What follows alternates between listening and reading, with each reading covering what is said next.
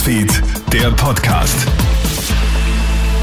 Hallo, einen schönen Nachmittag, einen schönen Abend. Ich bin Clemens Draxler und du hörst hier unseren Nachrichtenpodcast.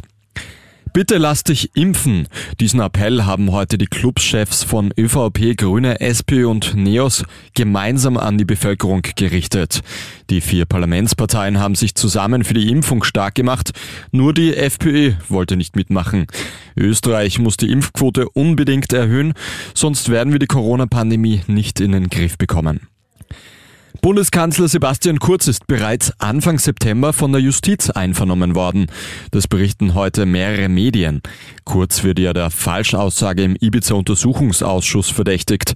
Bei der Einvernahme am 3. September war ein Richter sowie ein Vertreter der Wirtschafts- und Korruptionsstaatsanwaltschaft dabei.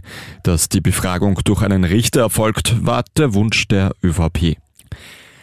Ein 40-Jähriger hat heute in Wien-Floridsdorf einen Großeinsatz der Polizei ausgelöst.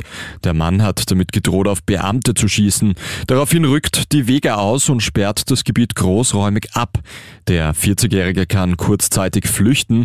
Die Polizei findet den Mann kurze Zeit später allerdings im 19. Gemeindebezirk in einem Kasten. Der Einwohner einer Sozialeinrichtung hätte delogiert werden sollen. Dem wollte er sich offenbar entziehen. Er ist festgenommen worden. Etwa 20 bis 25 Jahre ist es her, dass sich Handys bei der breiten Masse durchgesetzt haben. Jetzt werden sie ein Fall fürs Museum. In Großbritannien soll im November ein virtuelles Handymuseum eröffnet werden. Dabei sieht man ganz alte Modelle in der Größe einer Autobatterie sowie die neuesten Geräte.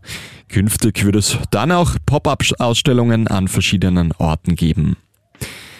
Das war's mit deinem Update aus unserer Nachrichtenredaktion für heute. Morgen in der Früh kriegst du dann den nächsten Podcast zu hören. Einen schönen Abend noch.